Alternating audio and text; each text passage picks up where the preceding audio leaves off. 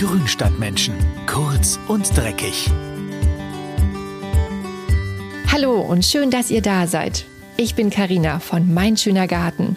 Die meisten von euch kennen mich wahrscheinlich schon und ich präsentiere euch die kurz und dreckig Gartentipps für den November.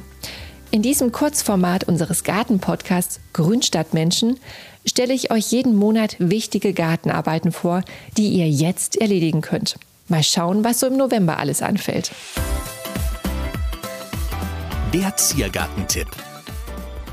Wer plant, sich eine Hecke anzuschaffen, der sollte jetzt im November zur Tat schreiten.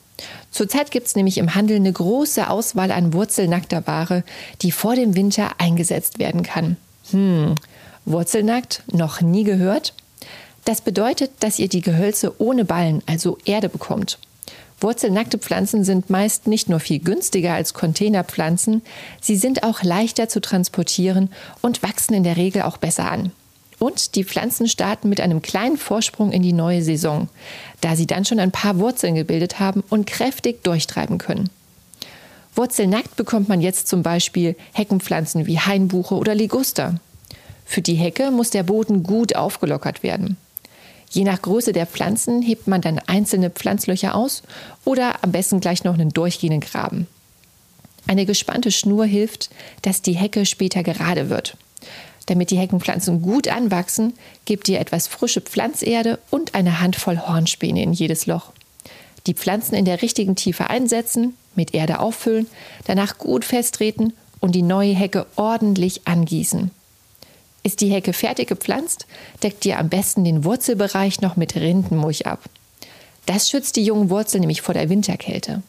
Damit die Hecke im nächsten Jahr schön dicht wird, kann man direkt nach der Pflanzung die Zweige noch etwas zurückschneiden. Der Nutzgartentipp. Für winterfestes Wurzelgemüse wie Pastinaken, Wurzelpetersilie, Karotten oder Schwarzwurzeln ist die Saison im Spätherbst noch nicht zu Ende. Das leckere Gemüse kann auch im Winter noch frisch geerntet werden. Damit die Pflanzen nicht in die Winterruhe wechseln, sondern weiter wachsen, könnt ihr das Gemüsebeet mit einer dicken Mulchschicht abdecken. Am besten nehmt ihr dafür reifen Kompost, gemischt mit Stroh und davon reichlich. Die Pflanzen sollten so hoch abgedeckt werden, dass das untere Drittel des Laubs bedeckt ist. Der obere Teil der Blätter muss noch herausschauen. Das Abdecken der Pflanzen sorgt dafür, dass die Wurzeln weiter wachsen und nicht an Aroma verlieren. So kann man den ganzen Winter weiter ernten und wenn es nicht zu kalt wird, sogar bis in den März hinein.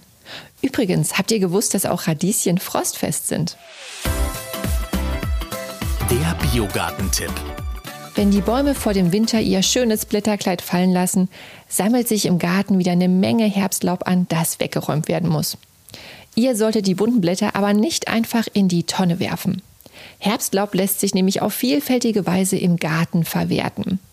Mit dem Laub kann man alle Waldrandpflanzen bestens mulchen. Eichen- und Walnusslaub eignet sich für alle Morbidpflanzen wie Rhododendren und Hortensien.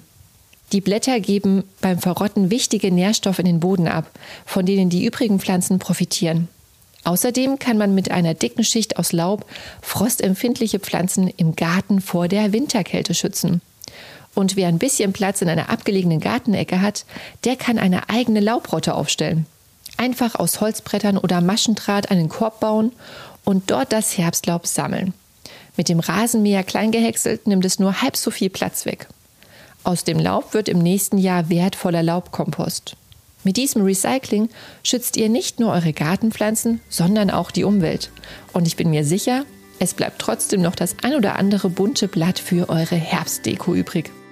In den Show Notes findet ihr wie immer Links, hinter denen sich noch detailliertere Infos zu den Gartentipps im November verstecken. Bei Spotify und Apple Podcasts könnt ihr Grünstadtmenschen, der Gartenpodcast, mit einem Klick abonnieren.